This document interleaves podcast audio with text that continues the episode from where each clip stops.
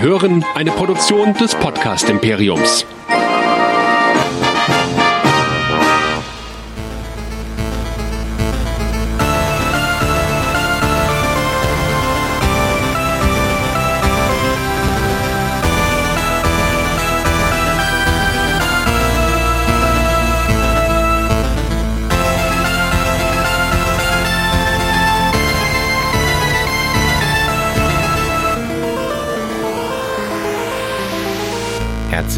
Willkommen zu einer neuen Ausgabe von West Nerd, dem Westworld Podcast hier bei Nerdizismus. Mein Name ist Chris und mit mir dabei unser Nerdizist Michael. Hallo. Hallihallo. Schön deine Stimme wieder zu hören. Wir haben uns ja das letzte Mal eigentlich erstmal live auf der Bühne gesehen auf der FedCon in Bonn. Ja, mit zwei großartigen Tagen und zwei großartigen Programmpunkten. Das hat wirklich Spaß gemacht, das muss ich ganz ehrlich sagen. Also Ja. wir sind ja relativ oft auf Cons und machen da auch viel beim Programm, aber das war ein absolutes Highlight. Hat sogar nochmal, auch wenn die Bühne in Anführungszeichen ein bisschen kleiner war als bei der Magic Con, das Quiz war sensationell. Ich glaube, das kam auch gut an. Können wir uns, glaube ich, Ja. ein bisschen selber loben, oder? Was meinst du? Ja, definitiv. Ich meine, erstens konnten wir geil mit tollen Buzzern äh, aufwarten und zweitens war wirklich viel los. Also mit so viel hätte ich in dem kleinen Saal jetzt nicht gerechnet. Ja, das war echt äh, richtig viel los. Auch, und auch bei dem doch ein bisschen spezielleren Panel am Sonntag, wo es wirklich eigentlich über Podcast und Star Trek Podcast im Besonderen ging, was ja jetzt wirklich nicht für jeden ist, der halt vielleicht mit Podcast gar nichts anfangen kann. Auch da waren wirklich, keine Ahnung, 200 Leute da? Ich weiß nicht, wie viele da reingehen, dann verschätzt sich auch so ein bisschen. 200 Leute waren es mindestens. Was ich so ein bisschen, also was mir aufgefallen ist auf so einer Con, ich war ja jetzt auch schon auf ein paar Cons, so mit Nerdizismus. Vorher bin ich nie auf Cons gewesen, mal auf so einer DVD-Börse und so einen Scheiß. Aber jetzt die FedCon, die war schon mal was eigenes. Wir waren auf kleineren Cons und wir waren auf, auch auf ähnlichen Cons, aber da läuft noch mal ein anderer Level von Fan rum. Ich möchte nicht ein anderer Level von Nerd sagen, weil das klingt ein bisschen böse, äh, weil da waren auch schon, ja, sag mal, Freaks unterwegs, aber Freaks im positiven Sinne. Das war schon krass, was da für ein Publikum unterwegs war. Ja, also gut, ich meine, die zu kleine Uniform, die hast du halt immer überall. Ja. ja? Aber das meinst du, glaube ich, nicht, oder? Nein, nein, nein, das, äh, das meine ich nicht. Das war auch dabei. Aber Fans, die so mit Leidenschaft bei dem ganzen Thema dabei waren, ich meine, hat man ja allein gesehen bei den, äh, bei unserem ähm, Podcast-Panel, dass einige da auch scheinbar einige Hörer von den anderen Podcasts dabei waren und die sind ja später alle auf uns zugekommen und haben äh, sich bedankt für das schöne Programm und wollten nochmal mit einem reden. Und das hatten wir so auf anderen Cons bisher meiner Meinung nach nicht gehabt. Ja, das stimmt. Ähm, da, da ist mir auch so ein bisschen aufgefallen, dass halt diese kleinen Hotelcons, ich habe glaube ich an anderer Stelle mal gesagt, ist eigentlich nicht so mein Ding, weil ich halt nicht der Panel-Typ bin. Also außer ich Ja. bin halt selber auf dem Panel. Ähm, ich habe jetzt ein paar Podcasts gehört äh, von den Kollegen hier von Track am Dienstag und äh, Discovery Panel und auch Federation Cast, die haben ja alle Sondersendungen gemacht. Mhm. Genauso wie wir ja auch, beziehungsweise wir haben in dem Sinn keine Sondersendung gemacht. Wir haben ja einfach unser Panel aufgenommen und daraus einen Podcast geschnitten. Den könnt ihr auch auf nerdizismus.de übrigens nochmal anhören. Und ich habe mir diese ganzen anderen Podcasts angehört und gerade die Kollegen vom Federation Cast hatten dann und auch von äh, Discovery Panel hatten Live-Mitschnitte aus den Panels. Mhm. Und ich glaube, dass ich mich inzwischen wieder in Panels setzen kann. Weil du? Die Anzahl der peinlichen Fragen drastisch nach unten gegangen ist. Ich konnte mich ja nie in Panels setzen, weil die zehnte Frage, was ist das zum Frühstück? Ja? Ähm, und magst du Hunde oder Katzen? Ja? Und wie war es am Set? War die alle freundlich miteinander? Ich kann es nicht mehr hören. Ich kann es nicht mehr hören. Aber da das, glaube ich, schon so eine, schon so ein Meme innerhalb der Con-Welt geworden ist, solche dummen Fragen, stellt die auch fast keiner mehr. Zumindest nicht in den Zusammenschnitten, die ich jetzt so gehört habe. Und es könnte mich vielleicht doch dazu bringen, das ein oder andere Panel mal zu besuchen und was mich wirklich ein bisschen ärgert, aber das hatte ich so überhaupt nicht auf dem Schirm und das würde ich nächstes Jahr wirklich dann besuchen, muss wohl das Jonathan Frakes und äh, Brent Spiner Frühstückspanel gewesen sein. Okay. Die haben, ja, die haben spontan eine Morning Show improvisiert. Wobei spontan vielleicht ein Anführungszeichen zu setzen ist, weil es gab wohl irgendwie einen Jingle und so weiter. Und hatten Rika Sharma als Gast, Mhm. sozusagen, die wohl Also das war in jedem Podcast so, wohl alle umgehauen hat. Okay. Und du hast die auch schon mal interviewt. ja, ja, die ein sehr sympathische Person. Genau, ein charmantes und und die lebt ja Star Trek, weil die wirklich happy ist, dass sie Star Trek spielen darf. Wohingegen Oh, ja. andere Schauspieler halt, es war halt eine Rolle. Okay, das war vielleicht meine bekannteste Rolle, aber für mich war es in dem Moment nur eine Rolle. Und sie ist halt als Fan jetzt in Discovery drin. Genau, mit mir konnte sie ja nicht so viel darüber reden, weil Discovery noch nicht raus war, was ich ein bisschen schade fand, aber da kam ja schon die Begeisterung richtig raus, dass sie als Kind mit ihrem Geschwister oder mit ihrem Bruder die ganze Zeit schon die alten Star Trek Sachen immer gesehen hat. Mhm. Und das muss wohl, also ich habe, hör mal rein oder hört mal rein, ich glaube, ich weiß jetzt gar nicht genau, liebe Federation Cast oder Discovery Panel for Two, bin ich- bei einem von euch beiden war es. Ich glaube, es war beim Discovery Panel. Aber ich bin mir nicht Wir können es ja sicher. verlinken. Genau. Hört einfach mal sowieso rein. Macht eh Spaß. Wirklich auch mal so ein Bandbreite auch. Und das ist wie, wenn unser Forever Nerd Girl die Cosplayer fragt, wie bist du zum Cosplay gekommen? Und auch wenn jeder Cosplayer die Frage schon tausendmal gehört hat und eigentlich die Antwort nicht mehr beantworten will oder weil er sie schon hundertmal beantwortet hat, aber wenn du halt auf einem Panel sitzt und dann von jedem eine unterschiedliche Geschichte hörst, dann finde ich, Ja. wird die Sache wieder sehr interessant. Und auf die Frage, wie bist du zum Podcasten gekommen, hat auch jeder eine ganz andere Geschichte erzählt. Ja klar.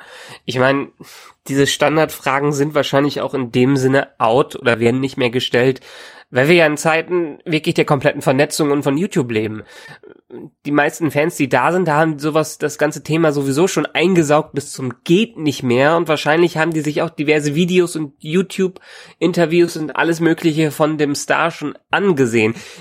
Deshalb glaube ich nicht, dass die Fragen dann noch nötig sind auf solchen Panels. Nehme das mal zum Anlass, auf der nächsten, ich sag jetzt mal Hotelcon, auf der Comic-Con werde ich es nicht machen, aber auf der nächsten Hotelcon, also die ja wahrscheinlich wieder die Magic-Con oder die FedCon sein wird, mich durchaus mal in so ein Panel zu setzen. Und das zweite, was ich mochte bei der FedCon war jetzt, und das ist so ein bisschen wie bei der MedievalCon auch auf Schloss Burg, ist, dass halt diese Schauspieler, die, so ehrlich muss man sein, ja jetzt nicht alle zur äh, Top-Liga ihrer Zunft zählen. Nicht was ihr Können angeht, sondern was jetzt Mhm. den Bekanntheitsgrad angeht. Ähm, und äh, dass die sich halt wirklich, also gerade hier Chief Tyrrell, ähm, ich, siehst du, ich weiß schon seinen Rollennamen, also ich weiß so seinen Rollennamen, ja. Aber gerade Ja. Chief Tyrrell bewegte sich völlig frei innerhalb ähm, des Hotels und ich habe mit ihm dann sogar ganz kurz äh, über die anstehende Fußball-WM gesprochen, weil er sich jetzt nicht mehr sicher war, ob die Holländer dabei sind oder England oder wie auch immer. Und das war lustig und ich habe ihn erst gar nicht erkannt, weil er hat ein bisschen zugelegt. Ich habe ihn Mhm. erst gar nicht erkannt. Ich hab, stand einfach neben Also ich hatte das, ge achso, Chief Tyrrell, genau, ich habe jetzt an den anderen gedacht. Ja, ja, klar. An äh, ähm, Adam Douglas oder wie der heißt? Oh ja. Aaron Douglas, Aaron Douglas. Und du hast doch noch versucht äh, mit ähm, äh, mit wem wolltest James? Callis. Mit James Callis, also mit ähm, Genau, Gaius Baltar. Gaius Baltar zu sprechen. Das ging leider ein bisschen schief. Nö, das ging nicht schief, aber der hatte halt keine Zeit. Äh, Das war, das, das waren ja auch so lustige, lustige Begebenheiten. Wir haben uns da hingestellt draußen und auf einmal la äh, laufen neben uns ähm, der Saul, hieß er Saul, der zweite bei Battlestar Ja. Galactica von Saul Adama. Ty, ja. Mhm. Äh, Saul Tai und die äh, Starbuck vorbei. Katie Sackhoff. Da- Katie Sackhoff, genau. Und in dem Moment meinte ich, oh Moment, das war doch jetzt gerade Katie Sackhoff. Und dann hat irgendwer anders gesagt, ja, ja, ja, wir haben auch, äh, ach Leute, wieso komme ich jetzt auf die ganzen Namen nicht? Ähm, die Number Six. Sag Trisha mal, wie sie Helfer. heißt. Trisha Helfer. Ja, ich habe auch da Trisha Helfer gesehen und in dem Moment läuft Trisha Helfer an uns vorbei und fühlt sich angesprochen und schaut einmal lächelnd zurück und alle flippen aus da so ungefähr.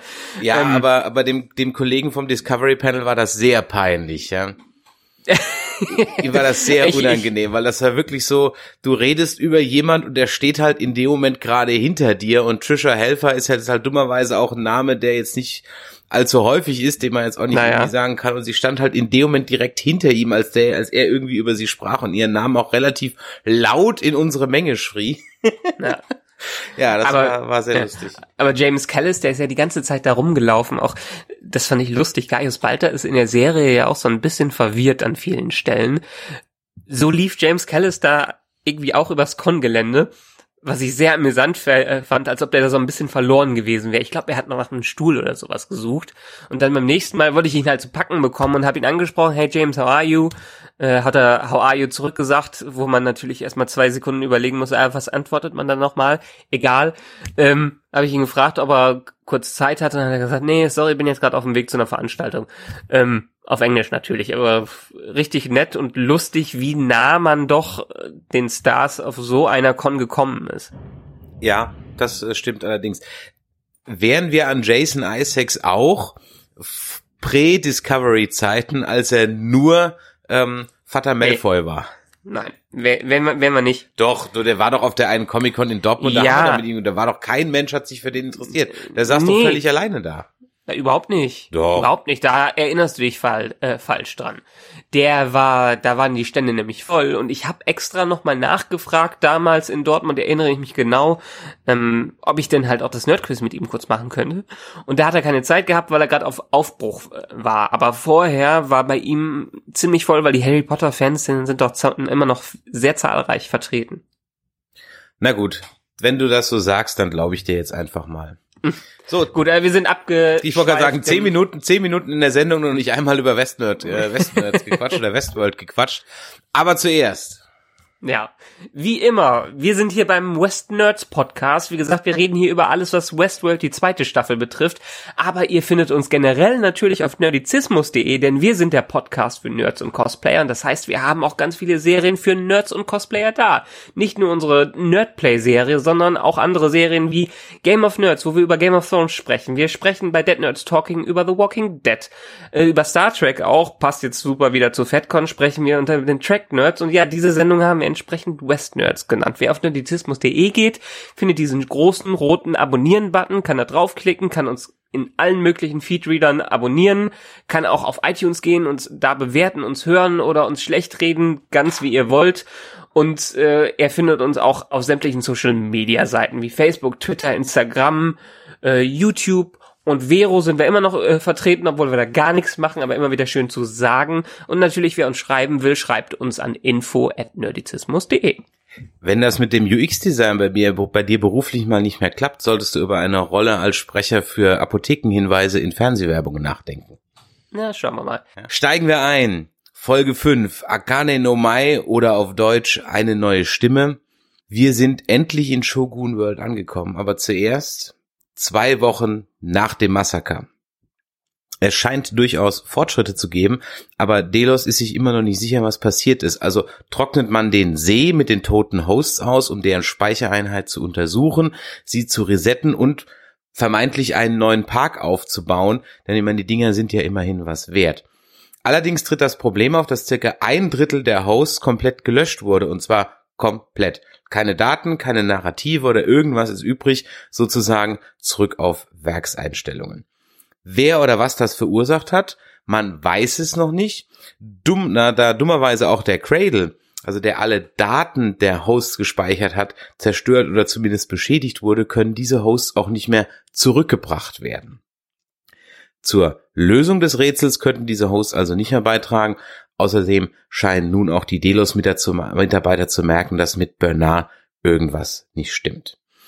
In ihrem Versuch, den Mesa Hub zu erreichen, reitet Dolores mit Teddy und ihren Kumpanen nach Sweetwater. Dort steht nämlich der Zug, welcher die Gäste aus dem Hub nach Westworld bringt und natürlich auch wieder zurück dementsprechend zum Mesa Hub. Während die Bande den Zug vorbereitet, kümmert sich Dolores um Teddy. Dieser ist im Herzen halt immer noch ein guter Whitehead und Dolores kann mit Whiteheads aktuell überhaupt nichts anfangen. Also kann sie den guten Teddy nicht gebrauchen.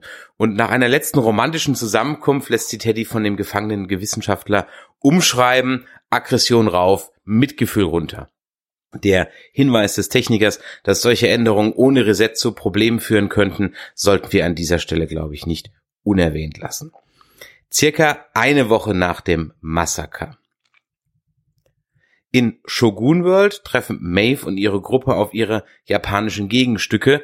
Sogar Sweetwater gibt's in einer japanischen Version und auch die Gangsterromanze von Maeve und Hector spiegelt sich in der japanischen Shogun World wieder. Einzig was auffällt, es gibt keine Gäste, zumindest sieht man keine, auch keine Toten. Und auch hier sind die Hosts frei, haben aber irgendwie keinen Drang, die Shogun World zu verlassen, ganz im Gegensatz ja zu den Cowboys. Maeve entwickelt derweil eine erstaunliche Fähigkeit. Nicht nur entdeckt sie ihre Fähigkeit zum Sprechen anderer Sprachen, sondern sie kann nun auch alle Hosts mit ihren Gedanken sozusagen kontrollieren. Beides ist äußerst hilfreich, denn die Hosts reagieren nur auf Befehle in der eigenen Sprache des jeweiligen Parks und deswegen konnte sie auch wahrscheinlich die Ghost Nation nicht kontrollieren und auch den, Sumo, den Samurai anfangs nicht, denn da wusste sie das jetzt nicht. Danke Lee hier für deine großartigen Expositionen in dieser Folge. Durch Maves neue Fähigkeit spürt sie auch diesen bevorstehenden Angriff von mehreren Ninjas und kann diesen zum Teil zumindest abwehren. Dennoch wird die Gruppe gefangen genommen und vor den örtlichen Shogun geführt und an einem grausamen Tanz wird die Ziehtochter von Agahane getötet und Maeve nimmt dann zusammen mit ihr Rache an allen Anwesenden. Das hatte für mich schon irgendwie was von einer Furie wie Kriemhild, die nach dem Mord an Siegfried und ihrer Heirat mit dem Hundenkönig Etzel König Gunther und seine Vasallen dann auch als Rache dahin metzelt. Folge 6 Face Space oder auf Deutsch Phasenraum. Irgendwann, irgendwo, ich lege mich gar nicht mehr fest, wann das sein soll. Wir beginnen mit einer längeren Version der ersten Szene der ersten Folge dieser Staffel. Dolores und Bernard beziehungsweise Arnold haben ihren üblichen Chat und plötzlich wird aber klar, dass hier Arnold von Dolores geeicht wird und nicht umgekehrt. Das ist nämlich dann eine ziemlich gleiche Situation, wie es William mit dem John Delos Host hatte. Ähm, der ist das hier wahrscheinlich der Versuch von Arnolds Geist in einem Host zu transferieren. Und auch hier ist ein zentraler Punkt des Gesprächs Fidelity, auf Deutsch eben dann Genauigkeit. Und dass es schon öfters versucht wurde. Ja, und dass es schon öfters versucht wurde. Circa eine Woche nach dem Massaker. Der Man in Black und seine Tochter nähern sich nach ihrem anfänglich schweren Start etwas an. Emily ist auf Einladung oder sagt zumindest, dass sie auf Einladung Charlottes gekommen wäre, um nochmal Kindheitserinnerungen im Ratsch zu durchleben. Der Park hat also wohl schon ein paar Jahre auf dem Buckel, weil die wird ja auch so Mitte 30 sein. Beim Lagerfeuer beschließt man gemeinsam am nächsten Tag den Park zu verlassen und nochmal einen Neuanfang als Vater und Tochter zu wagen. Aber es ist eigentlich ziemlich klar, dass beide das nicht ehrlich meinen und äh, dementsprechend lässt auch der Man in Black am Morgen sie alleine hängen. Zurück zu Shogun World. Nach dem Rachegemetzel für Akanes Ziehtochter brechen Maeve und ihre Gruppe auf. Vorher darf Musashi noch Rache an Tanaka nehmen und Akane wird zu einem Ort gebracht, der für sie Frieden bedeutet. Und da war ich sehr beeindruckt, dass man anscheinend auch den Fujiyama einfach nachbaut. Ähm, nach einer überraschend kurzen Wanderung durch Wartungsschächte erreicht Maeve endlich ihre kleine Farm und für den Zuschauer irgendwie wenig, aber für Maeve dagegen sehr überraschend ist der Tochterhost natürlich nicht auf Maeve als Mutter geeicht.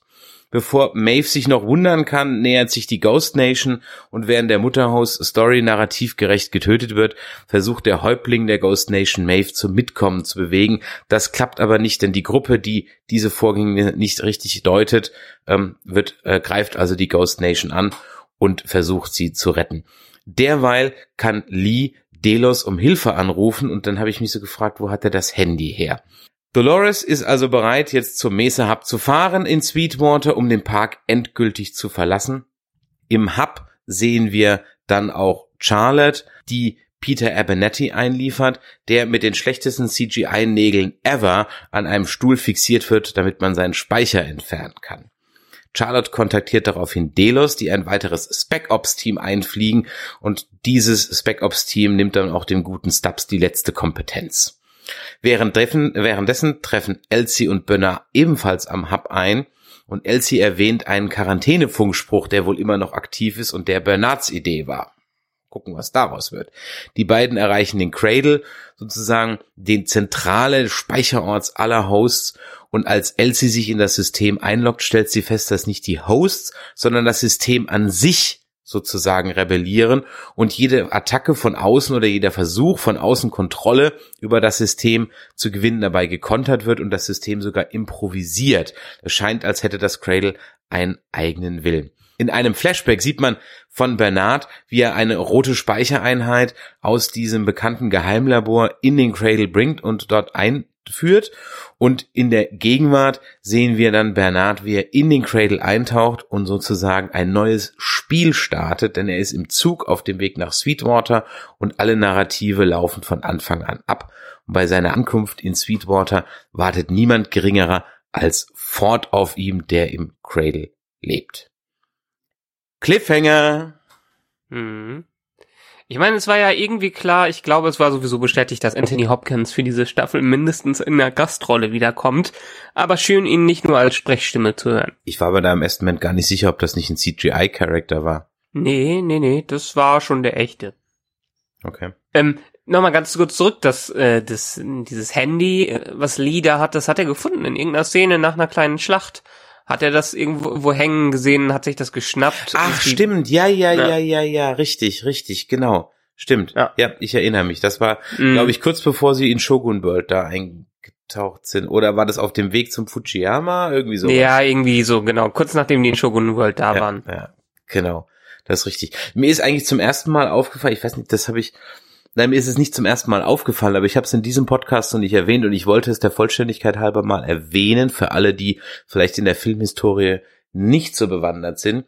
Aus welchem Western kennen wir die Stadt Sweetwater? Keine Ahnung, ich bin nicht so ein We- Western-Fanatiker. Sweetwater ist die Stadt, um die es, also praktisch der MacGuffin von Spiel mir das Lied vom Tod. Okay.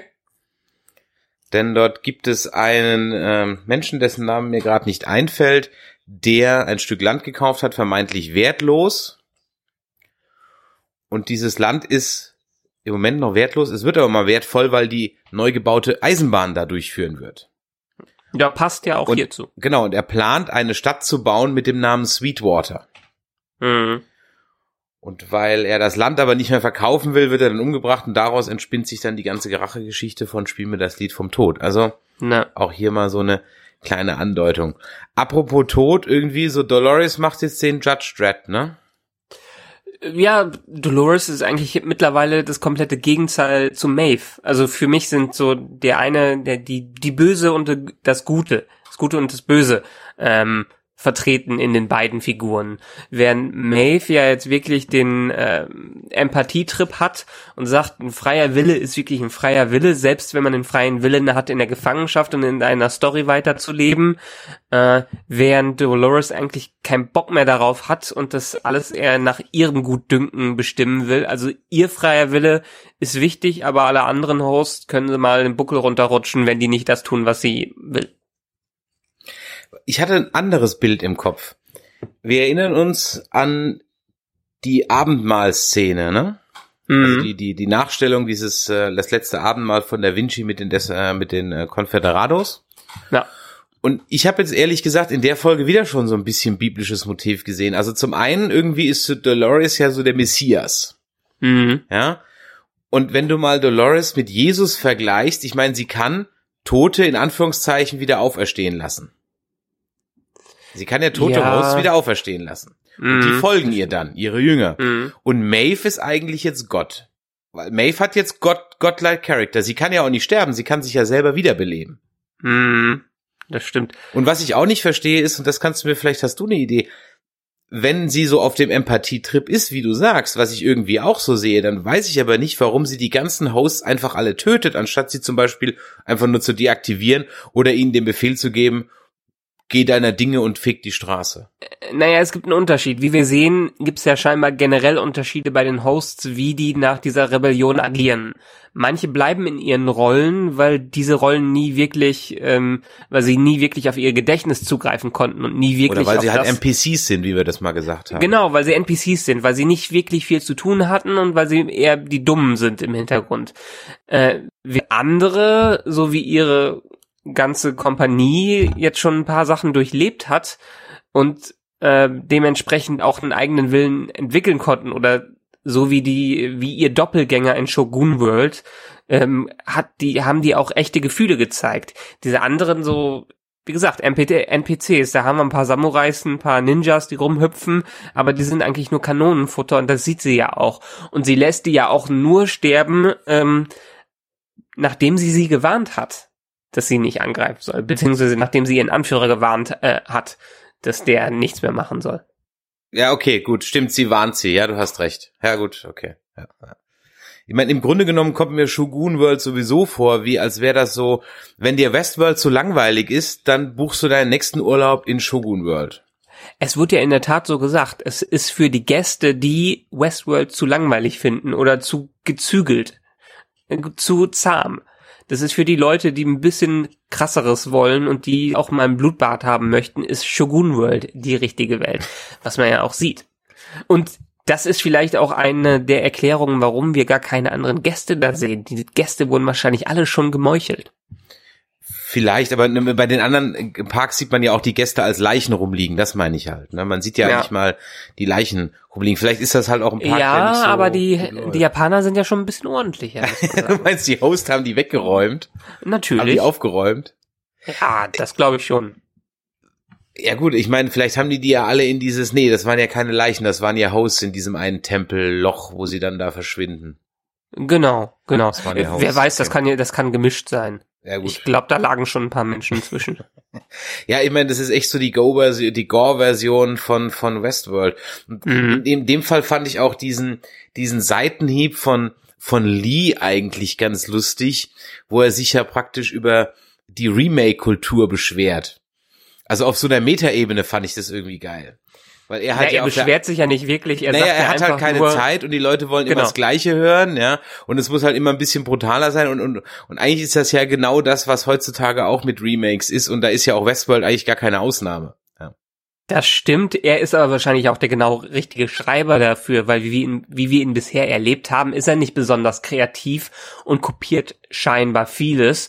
Oder wenn er es nicht kopiert, äh, driftet das in absolute Klischees ab. Das ist ja sowieso die Sache mit der Serie. Man hat ja so ein bisschen, man hat drei verschiedene Ebenen, was das angeht.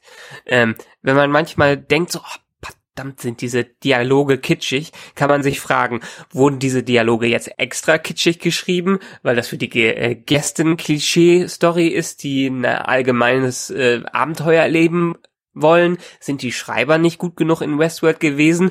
Oder sind jetzt die Autoren von der Serie nicht so gut, um dann ordentlichen Dialog zu schreiben? Oder haben sie das jetzt bewusst gemacht?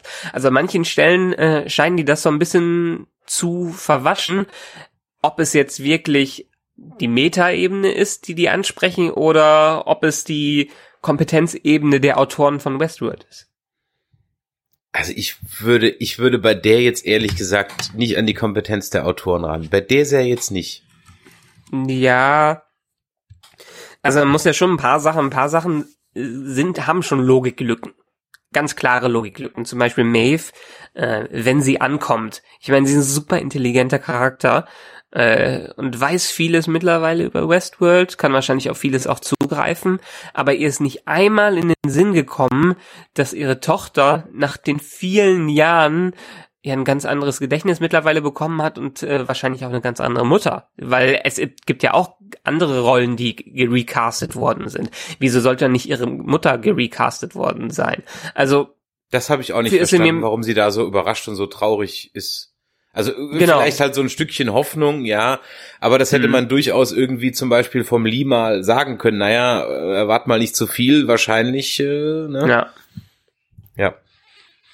Deshalb, ähm, also ein paar, ich meine, wir müssen die Staffel abwarten, wie sich diese Lücken wieder schließen und ob sich diese Lücken schließen. Aber so ganz hundertprozentig hat Westworld sich auch nicht unter Kontrolle. Deshalb fand ich die erste äh, Folge jetzt hier gut, Arcana no Mai, aber auch wieder eine der langweiligeren, äh, weil da einfach letztendlich nicht so viel passiert ist. Gut, man hat die 1 zu 1 Kopie von Westworld gesehen, in der Shogun World, man hat sogar mit dem Song Painted Black genau, in der japanischen Version. Ne? Genau, finde ich gut, aber das war doch teilweise so ein bisschen zu sehr on the nose. Ja, ja, wir wissen, es ist eine Kopie und die starren sich jetzt an, weil die Kopien voneinander sind. Hm, also hätte man auch ein bisschen halt, subtiler lösen können. Ja, ich habe mich jetzt am Ende gefragt, wofür war jetzt der Ausflug in Shogun World gut? Das habe ich mich auch gefragt. Ich glaube, sie mussten da durch, um schneller zu Ja, ja, schon klar. Aber warum, warum gab es da jetzt zwei Folgen drüber mit Charaktern, die eingeführt werden, wie, wie diesen Musashi und diese Anake oder wie sie heißt, die jetzt am Ende gleich wieder weg sind und die wir wahrscheinlich auch nicht mehr wiedersehen? Ja, das kann ich mir zum Worldbuilding so ein bisschen vorstellen, dass sie ein bisschen äh, expandieren wollen und zeigen, es gibt nicht nur Westworld und wenn wir schon einen anderen Park haben, dann zeigen wir auch ein bisschen, was in dem Park los ist. Aber was in dem Park los ist, war letztendlich für uns Zuschauer jetzt nicht so relevant, als die Story an sich weiterzusehen. Ich wäre viel interessiert daran gewesen, was jetzt mit Bernard ist und ob wir irgendwen anders nochmal wiedersehen. Und selbst selbst die Story mit Dolores hat sich doch in der Folge etwas gezogen. Das hätte man alles ein bisschen kürzer fassen können. Bleiben wir mal kurz bei Dolores. Ich habe nicht ganz verstanden, warum will sie jetzt zum Hub?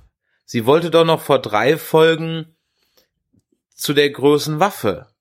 Mm. Oder, oder will sie immer noch zur Waffe und uns wurde nur vorgegaukelt, das sei das Gleiche, was der Man in Black als seinen größten Fehler bezeichnet? Oder ist die Waffe der Cradle und der größte Fehler der Cradle und das ist alles im Hub?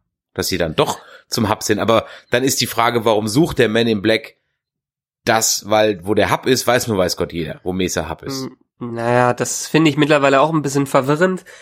Da hat sich Westworld in der zweiten Staffel die erste Hälfte doch ein bisschen gezogen, weil sie zu vage geworden sind. In der ersten Staffel haben sie schon haben sie schneller Informationen preisgegeben als jetzt in der zweiten Staffel und deshalb hat sich das ein bisschen langsamer angefühlt als äh, vielleicht die Staffel davor, was ich schade fand, weil jetzt die nächste Folge, ähm, die wie hieß sie jetzt? Äh, Phasen, Face Room oder Face Room, die hat ja gezeigt, dass es vorangehen kann. die Folge hat mich übrigens sehr an Game of Thrones erinnert. So Ja. vom Pacing her.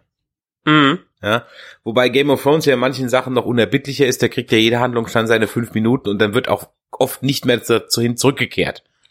Na, Siehst dann irgendwie John an der Mauer fünf Minuten und das war's dann in dieser Folge. Hier Ja, ist man Game ja of durchaus Thrones- ein bisschen her, hin und her gesprungen. Und so Game of Thrones hat's am Anfang ja auch ähnlich gemacht. Die haben ja auch mehr die einzelnen Stories gezeigt und erst als alle, alle, alle auseinandergegangen sind und in den späteren Staffeln sind sie so hin und her gesprungen. Das ist so ein bisschen in der verkürzten Version jetzt bei Westworld.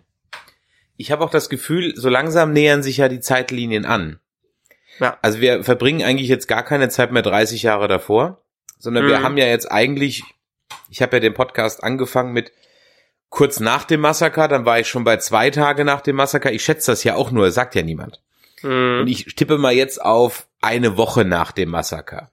Mhm. Wenn das andere zwei Wochen nach dem Massaker ist, also dann nähern wir uns jetzt sehr langsam an, sodass dann praktisch in der letzten oder in der vorletzten, letzten Folge, wir haben ja auch Halbzeit, ne, Staffel Halbzeit, ähm, Ja. dass dann sich die zwei Zeitlinien sozusagen treffen, die zwei Erzählstränge. Ja, ich hoffe, dass sie es ähnlich machen wie in der letzten Staffel, dass wirklich ab Folge 7 äh, so alles, alles zusammenkommt. Das hat man jetzt in Folge 6 schon so ein bisschen gesehen, aber dass sie ab Folge 7 Antworten geben. Und das haben die Macher auch schon vorher gesagt, dass sie ähm, in jeder Staffel wirklich die Staffel auflösen, die großen Mysterien. Dass sie die Zuschauer nicht zwei Jahre zurücklassen wollen mit so riesen Cliff Cliffhangern à la Lost. Zwar noch mit einem Cliffhanger, aber dass wenigstens die Storyfäden der Staffel an sich geschlossen worden sind. Ja, Und da müssen sie jetzt auch langsam drei Folgen haben sie nur noch. Da muss jetzt einiges passieren. Ja, also das hoffe ich mal, aber das, ich sag mal, zumindest in der ersten Staffel wurde es ja auch durchaus eingelöst. Also du Mhm. kannst ja auch die erste Staffel eigentlich als abgeschlossenes betrachten und musst jetzt nicht unbedingt wissen, wie es weitergeht. Mhm. Ja, dann es ist natürlich steht an vieles in einem anderen Licht da, klar, Ja. okay. Aber wenn die Serie danach abgesetzt worden wäre, dann wäre es zumindest nicht so ein mörderloses Ende gewesen, sondern zumindest die eine Geschichte wäre ja dann durch gewesen. Ja. Ist dir aufgefallen, dass der Cradle in CinemaScope gefilmt ist? Ja, ja, ja. Das habe ich ist gesehen. dir aufgefallen, dass das Anfangsgespräch auch in CinemaScope gefilmt ist? Nein, das ist mir in der Tat nicht aufgefallen. Das stimmt. Krass. Ich hatte mir aber schon sowas ähnliches gedacht, äh, dass das vielleicht in dem Cradle, beziehungsweise in dieser, ich nenne es jetzt mal Matrix, weil das ist nichts anderes als eine Matrix. Genau. In dieser, Mat äh, in dieser Matrix ist. Ähm, und dass diese Matrix, also das Cradle, irgendwie auch so eine Auflösung für das Ganze bietet. Ähm, dass die, die Backups wirklich vielleicht in der eigenen Version der Matrix überleben können und Ford davor hat, äh, oder Dolores davor hat, das für sich zu nutzen und vielleicht den Speicher mit nach draußen nimmt. Keine Ahnung. In irgendeiner Art und Weise. Ja, das Weil so, richtig so richtig frei sein können die ja nie. Könnten die nicht, wenn die aus Westworld ausbrechen oder aus dem Parkgelände ausbrechen.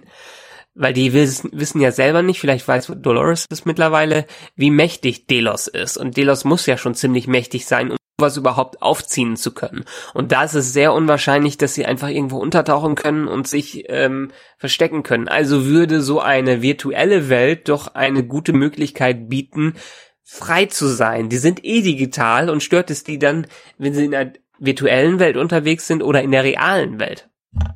Eigentlich nicht. Das wäre ja auch dann vielleicht so der Schlüssel zur Unsterblichkeit, die Wien Ford sich dann halt vorstellt. Genau, genau. Und ich meine, wir kriegen ja auch so ein paar Hinweise wieder, was Ford vorhat, dadurch, dass irgendwer halt ähm, die Sicherheitsmechanismen immer wieder anpasst, die Delos versucht zu umgehen. Ähm, und das scheinbar ein ziemlich kluger Kopf ist, der das macht, der auch aktiv sein muss. Und da kommt ja bestimmt Ford wieder ins Spiel, dass der von einem System zum nächsten hüpft in seiner virtuellen, in seinem virtuellen Ich und das versucht weiter nach seinen Gutdünken zu spinnen. Also ich denke schon, dass es ziemlich genauso ist, weil das passt nämlich eigentlich auch mit dem Satz, den der Ford in diesem Kind Host dann gesagt hat, dass, äh, wie war das, äh, Mozart, Beethoven, Chopin nie gestorben sind, sie sind nur Musik geworden. Ja. Und er ist ja jetzt praktisch zur Matrix geworden, zum Mastermind in der Matrix. Ja. Der Neo. Genau, der ist, äh, genau, er ist, er, genau, er ist sozusagen der Neo, richtig. Und Obwohl er hat sogar noch den Vorteil, und er hat sogar noch den Vorteil, er kann ja sogar physisch interagieren, weil er sich alle Hosts über dieses Mesh-Netzwerk bemächtigen Mhm. kann. Ich glaube, ich würde ihn aber dann doch eher als Agent Smith betrachten. Weil er ist mehr so wie so ein Virus, der da durchgeht. Ja, ich, ist halt die Frage, ob jetzt, man hat ihn ja jetzt dargestellt, als hätte er eigentlich gute Intentionen. In der ersten Staffel war er ja eher so der Bösewicht, in Anführungszeichen. Ja. Apropos Mesh-Netzwerk, ist mir entgangen oder warum kann Maeve einfach jetzt dieses Netzwerk auch nutzen, um die zu kontrollieren? Das kann sie jetzt einfach, oder? Das, das kann sie. Ich weiß nicht warum. Vielleicht gibt's da noch eine physische Erklärung, dass sie das was für sich freigeschaltet hat. Oder dass sogar die ganzen unlocked. Hosts, ja, Achievement unlocked. Oder dass vielleicht alle Hosts sogar die Fähigkeit haben, wenn sie in einen bestimmten Administrationslevel übergehen. Das könnte ja auch zum Beispiel Ford gut für sich nutzen. Wenn der die Möglichkeit hat, in einen Hostbody zu gehen und diese Hostbodies für sich zu nutzen in der Art und Weise, wird das schon ziemlich praktisch sein. Hm. Ja gut, also da ist mir zumindest keine, ja, kein Hinweis entgangen. Aber gehen wir nochmal zurück zu diesem Chat am Anfang. Der wird in der Matrix stattfinden, weil sonst hätte er nicht diese CinemaScope-Balken. Ja, da hast du vollkommen recht. Ist mir nicht aufgefallen und ist in der Tat in auch keinem Review bisher erwähnt worden, was ich dazu gelesen habe.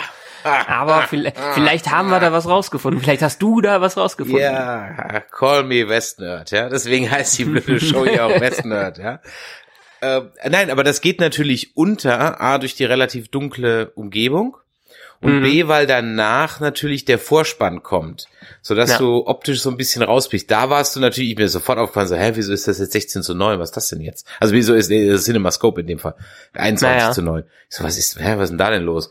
Und ähm, dann ist mir aufgefallen, stimmt, dann habe ich bin nochmal, das war doch am Anfang auch. Und dann bin ich zurück, also jetzt nur an den Anfang dieser Mhm. Folge und dann war das auch. Ich müsste jetzt nochmal die allererste Folge ganz am Anfang gucken, ob es da auch schon ist. Ja. Das ist vielleicht der Nachteil, dass ich das jetzt auf dem Tablet gesehen habe und noch nicht auf, auf dem großen Fernseher, dass mir das überhaupt gar nicht so Ja, aufgefallen das kann natürlich ist. sein. Das kann natürlich sein. Also, wenn der Chat im, in, der, in der Matrix stattfand, wovon ich jetzt einfach mal fest ausgehe, dann ist das ja eigentlich natürlich gar nicht mal so unclever und eigentlich ist dann dort versuchen, den idealen Host zu finden, der sich richtig verhält. Weil Mhm. es ist ja nicht die Technik des Hostes, die bei dem John Delos versagt hat, sondern es ist ja praktisch der, der Geist des Hostes, der irgendwann nicht mehr damit klarkommt. Die Technik Aber das wird, du- an sich versagt ja nicht. ja, aber wird das Dolores irgendwas nutzen?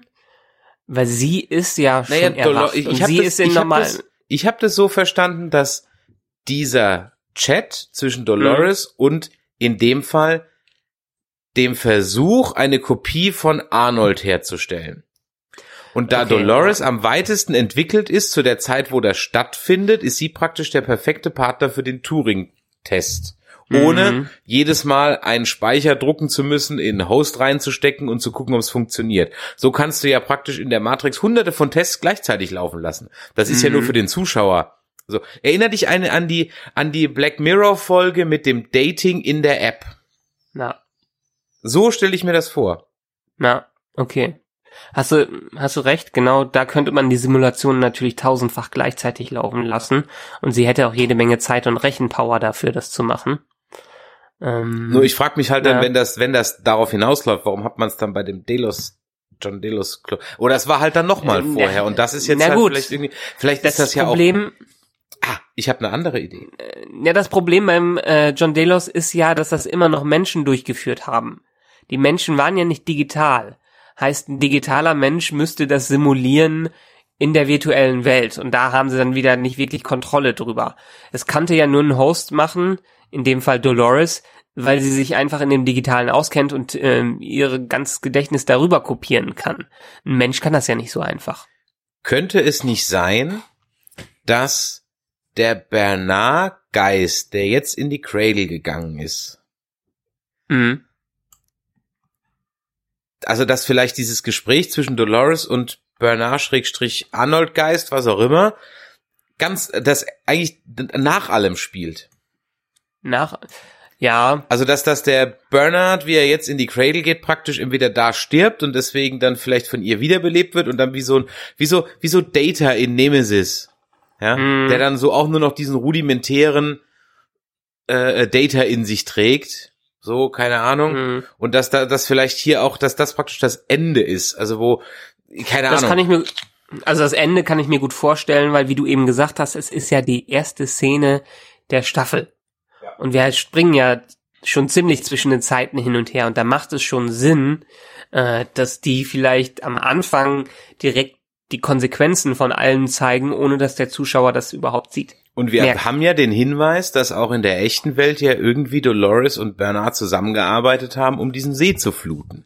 Mhm. Das also zumindest liegt das nahe. Das hat man ja auch so ein bisschen vielleicht ver vergessen oder verdrängt, so dass vielleicht, wenn vielleicht der Bernard draufgeht oder der Host, der physische Host draufgeht, dass Mhm. sie halt dann, weil sie ja auch zu ihm die engste Beziehung hat mit Teddy, aber Teddy hat sie jetzt ja umprogrammiert und wenn der Techniker Mhm. sagt, das geht nicht gut ohne Reset, dann segnet der, dreht er vielleicht auch noch durch, sodass vielleicht am Ende der Staffel Dolores nur noch digital existiert und sie einfach versucht, sich wieder ein Companion, einen Gesprächspartner, halt ihren Bernard zu erstellen aus dem, was an Fragmenten da drin ist. Keine Ahnung, ist jetzt völlig Ja, zusammengesponnen. d- das glaube ich nicht. Ich glaube es immer noch, dass es in die Richtung geht, dass es die, die Matrix, die Cradle äh, oder ein ähnliches System eine Flucht ist für Dolores, um sich zu verstecken. Um aus Westworld vielleicht ganz sogar hinauszukommen. Weil du musst dran denken, dass es läuft ja immer noch ein Bernard rum, als die da am Ende auftauchen. Also wir haben Bernard ja am Strand gehabt und mit dem äh, Delos-Team und vielleicht hat er diesen ganzen Speicher, die ganze Matrix sogar direkt bei sich. Und das ist eine Möglichkeit, um aus Westworld rauszukommen und dann vielleicht irgendwo anders das neu aufzubauen. Dass sie jetzt erstmal, vielleicht ist dann das doch nicht ganz am Ende diese Situation, das Gespräch Dolores und Bernard slash Arnold, sondern jetzt dazwischen, wo Dolores versucht, einen idealen Arnold zu schaffen, einen idealen Bernard zu schaffen, damit er so tun kann vor den Delos-Leuten, was bisher nicht so gut funktioniert hat, äh, als ob er immer noch ein Mensch wäre und raus kann. Jetzt wird's abgedreht. Ja, die ganze Serie ist abgedreht. Ja, das ist auch wieder. Ähm, aber ich, ich, könnte, ich könnte mir vorstellen, dass das so ein bisschen ein trojanisches Pferd, dass er ein trojanisches Pferd sein könnte. was hat denn dann der Peter Abernathy in seinem Schädel, was in der Cradle nicht ist? Ach so, stopp mal. Die Cradle wird ja noch zerstört. Zu dem Zeitpunkt ist die ja schon zerstört. Genau. Und der Peter Abernathy könnte eine Lösung dafür sein, die Delos nämlich extra geschaffen hat, um unglaublich große Datenmengen zu speichern. Was die dann jetzt für Bernard nutzen können, um die unglaublich großen Datenmengen äh, über Bernard rauszuschmuggeln. Hm. Sherlock Schlinge. Könnte sein. Mhm. Wir werden es heute aber nicht auflösen, sondern erst Genau. in zwei Wochen wieder. Ja. In diesem Sinne, bleibt uns gewogen, ratet mit uns, schreibt in die Kommentare, ob wir irgendwas vergessen haben, ob wir völlig falsch liegen und ihr die Lösung da draußen habt. Und äh, wir freuen uns natürlich auch über Bewertungen bei iTunes und über E-Mails, die ihr an info@nerdizismus.de schickt. Empfehlt uns weiter. Wir danken für eure Zeit und vielen Dank fürs Zuhören. Michael, bei dir wieder vielen Dank für deinen Input und bis in zwei Wochen. Ciao. Tschüss.